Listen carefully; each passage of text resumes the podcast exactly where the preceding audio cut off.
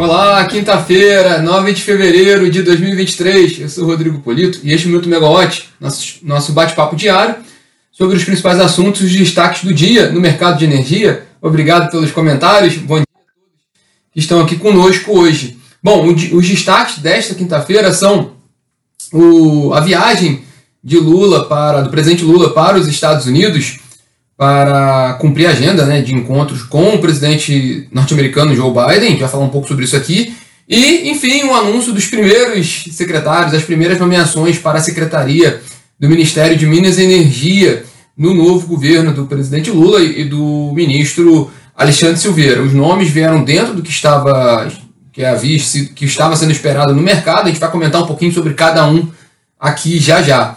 É, mas, como sempre, começando nosso bate-papo atualizando o dia de ontem, também foi importante.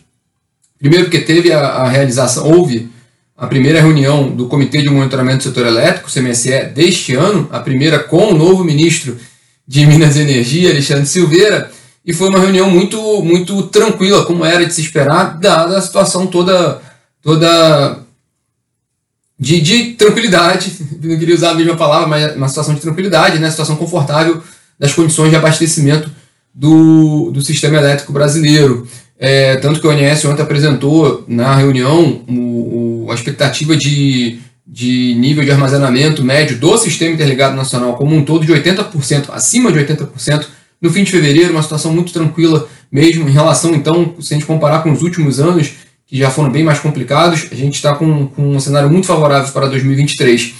É, dado também esse cenário, o ministro Silveira aproveitou esse encontro do CMSE para levantar ali a bandeira da modicidade tarifária.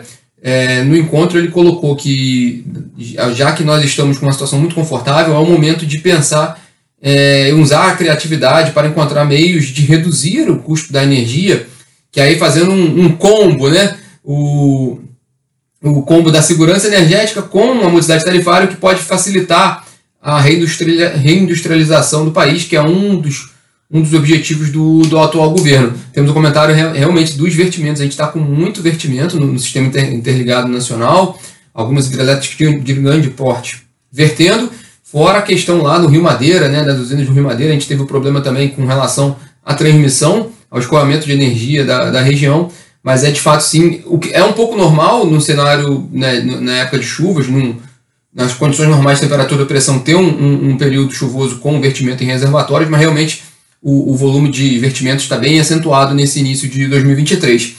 É, o outro destaque de ontem foi na área de óleo e gás, porque a Petrobras divulgou seu relatório de produção e vendas, que a gente, que a gente tinha anunciado ontem, né? É, o relatório do quarto trimestre de 2022 e do acumulado do ano.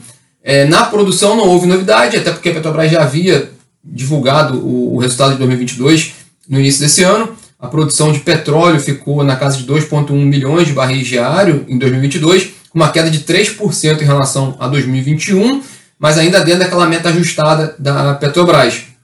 Bom, a produção de derivados, esse número saiu ontem, né, foi a primeira vez, de derivados de petróleo da Petrobras caiu 5,9%, é, mas o fator de utilização das refinarias da companhia aumentou de 81% para 86%, mas no lado das vendas também houve uma queda de 2% das vendas de derivados no ano, 2,9% da venda de derivados no ano passado. É, segundo a Petrobras, essa redução ela foi intensificada no quarto trimestre, também pelo efeito de sazonalidade que ocorre no, no último trimestre do ano, principalmente com relação ao consumo do diesel. Né? É, mas como a gente também comentou um pouquinho ontem é, sobre Petrobras, com, conforme tem comentado os, os analistas, a produção de petróleo sempre foi o principal indicador operacional da Petrobras, para quem sempre acompanhou a Petrobras, né, tanto em relação a, a, ao acompanhamento da curva de produção da empresa e a geração de caixa. Mas, uh, alguns anos, uh, o que vem ganhando força na companhia, para quem acompanha no mercado, é, é, era o nível de endividamento e também a venda de ativos, o programa de venda de ativos, que era muito importante para a companhia se reequilibrar financeiramente. Mais, mais especificamente, nesse ano, os dois principais temas, pontos de atenção da Petrobras são como é que vai ficar a política de preços de combustíveis no novo governo e, como é, e quando quem vai assumir e quando irá assumir né, os novos diretores e os novos conselheiros da Petrobras, que a partir daí a gente vai ter um cenário claro de governança da Petrobras no ambiente do novo governo. Enquanto isso tudo não for definido, ainda há muita incerteza em relação à Petrobras. Último dado da Petrobras, mas agora voltando ao setor elétrico, né, a Petrobras e a Copel colocaram ontem, avançaram um pouco mais naquele processo de venda da termoelétrica de Araucária, uma termoelétrica a gás natural no Paraná, de quase 500 megawatts de capacidade instalada. Está naquela fase de, de ofertas não vinculantes, então que ainda há a oportunidade dos interessados fazerem suas, suas ofertas, colocarem suas propostas para aquisição dessa termoelétrica, uma termoelétrica muito importante no sul do país. Mas vamos para hoje. Né? Agora pela manhã, o presidente Lula embarca para os Estados Unidos, onde se encontra com o presidente norte-americano Joe Biden. Na bagagem, o presidente brasileiro leva oportunidades de negócios relacionadas à questão climática e à transição energética, que é um tema prioritário do presidente norte-americano.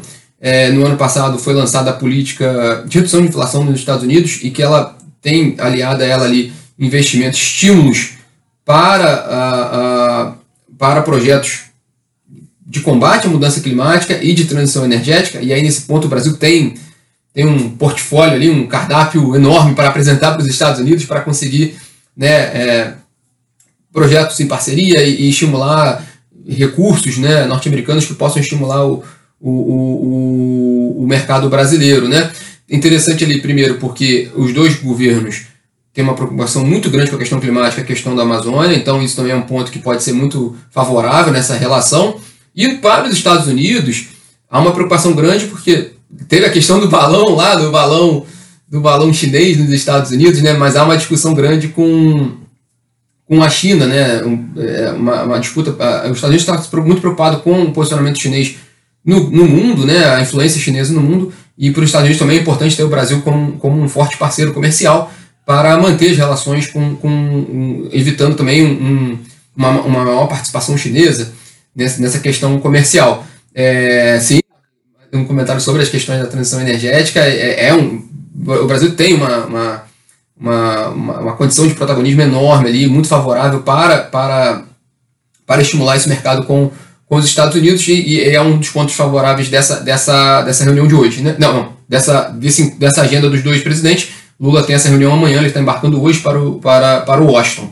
É, e enquanto isso aqui no Brasil, saíram as primeiras nomeações de secretários para o Ministério de Minas e Energia. Havia muita expectativa né, no, no, no setor com relação a isso, porque já são 40 dias de governo e os secretários ocupam cargos importantes ali na interlocução dos agentes com o ministro de Minas e Energia e com o próprio presidente Lula, né? É, os primeiros nomes, saíram três nomes hoje. Saíram três nomes hoje.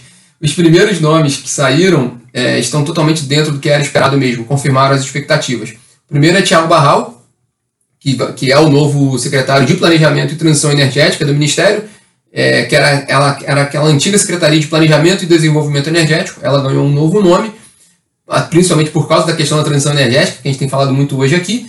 Barral é, é presidente da, da empresa de pesquisa energética, engenheiro civil formado pela Universidade de Juiz de Fora, um nome já referência no setor elétrico e que ocupa uma parte importante do Ministério de Minas e Energia, que tem como uma das atribuições é, orientar a EPE. A EPE ela está ligada a essa secretaria da qual o Barral vai ocupar.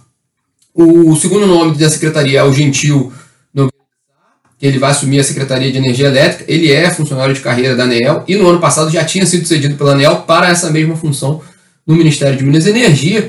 Ele, tem, ele é engenheiro mecânico formado pela Unifei, lá em Itajubá, que é um, um dos berços do setor brasileiro, né? É, a, a, a, área de, da, da Unifei. É, e o Pietro Mendes, que é o novo secretário de Petróleo, Gás Natural e Biocombustíveis do Ministério de Minas e Energia. O Pietro ele é funcionário de carreira da ANP, mas ele já foi secretário adjunto da mesma Secretaria de, de Óleo e Gás do Ministério de Minas e Energia no governo anterior. Ele é bacharel em Direito e Química e doutor em Tecnologia de Processos Químicos e Bioquímicos. É, a gente acompanhou até que nesse início do ano o Pietro, é, como técnico lá no, no, no, Ministério de Minas e Energia, participou de encontros do ministro com agentes, com investidores, com empresas da área de óleo e gás. Então já era uma sinalização de que ele poderia mesmo ocupar essa secretaria, sendo o braço o principal braço ali do, do Ministério para a condução do, dos trabalhos na área de óleo e gás. Bom, como, como falei, são três nomes que já eram esperados no mercado, mas são três nomes técnicos, que é muito bom esse, essa, essa, essa indicação para, para o mercado. Três nomes que têm um, um que são de referência e que têm uma, uma interlocução boa com o mercado, entendem o assunto e podem auxiliar o ministro de Minas e Energia no, no trabalho. Né? é, ainda há uma, uma expectativa grande, claro, sobre, a, sobre a, a, nomeação do secretário executivo da pasta. Há ainda algumas, alguns nomes sendo circulados, né? há uma, algumas questões políticas envolvendo isso, mas fica só essa expectativa agora para a definição do número 2 da pasta. Na área de empresas, a fabricante de pás eólicas Aeres divulga hoje seu resultado do quarto trimestre de 2022 e do acumulado do ano passado, e ela abre a temporada de balanços do setor elétrico do quarto trimestre. Na semana que vem já tem mais dois, tem o da VEG e da Neoenergia, no dia 15 de, de fevereiro, na quarta-feira da próxima semana. E a partir dali virão vários balanços, a gente vai falar bastante sobre balanços de, de, de energia, né, de, de companhias de, de energia ao longo das próximas semanas. E nos jornais, a Light continua sendo destaque, né? É, esse dilema que a Light está enfrentando é, como fazer a sua renovação da concessão, como renovar suas dívidas que vencem em curto prazo e como lidar com as perdas não técnicas na sua área de concessão, o furto e fraude de energia. Né? O Globo hoje traz uma matéria falando sobre a possibilidade da a discussão sobre a renovação antecipada da concessão da Light, que poderia ser uma saída, uma saída da, da, da, da companhia para, para esse dilema, porque a, a, em tese, a concessão, hoje, a concessão da Light, ela vence em 2026, né? E aí é, ela tem dívidas vencendo antes de 2026. A gente falou sobre isso, inclusive fica o convite para, o, para quem quiser conferir no, no podcast, o Minuto Megote de segunda-feira. A gente fala muito sobre o caso da Light, a gente detalha um pouco isso. Né? Ela tem dívidas vencendo antes de 2026, é difícil ela conseguir renovar, porque renovar as dívidas, é, né, negociar essas dívidas sem ter uma, uma, uma, um cenário claro de qual vai ser seu seu horizonte de concessão, se ela vai ter mais 30 anos de operação, né, de concessão, e, e ao mesmo tempo fica difícil também para fazer a, a, a, o cumprimento das metas. Então, uma ideia seria renovar antecipadamente essas, essa, essa concessão com umas metas mais flexíveis, principalmente com relação às perdas. É, é, é, é essa é uma das teses levantadas nessa reportagem do Globo de hoje.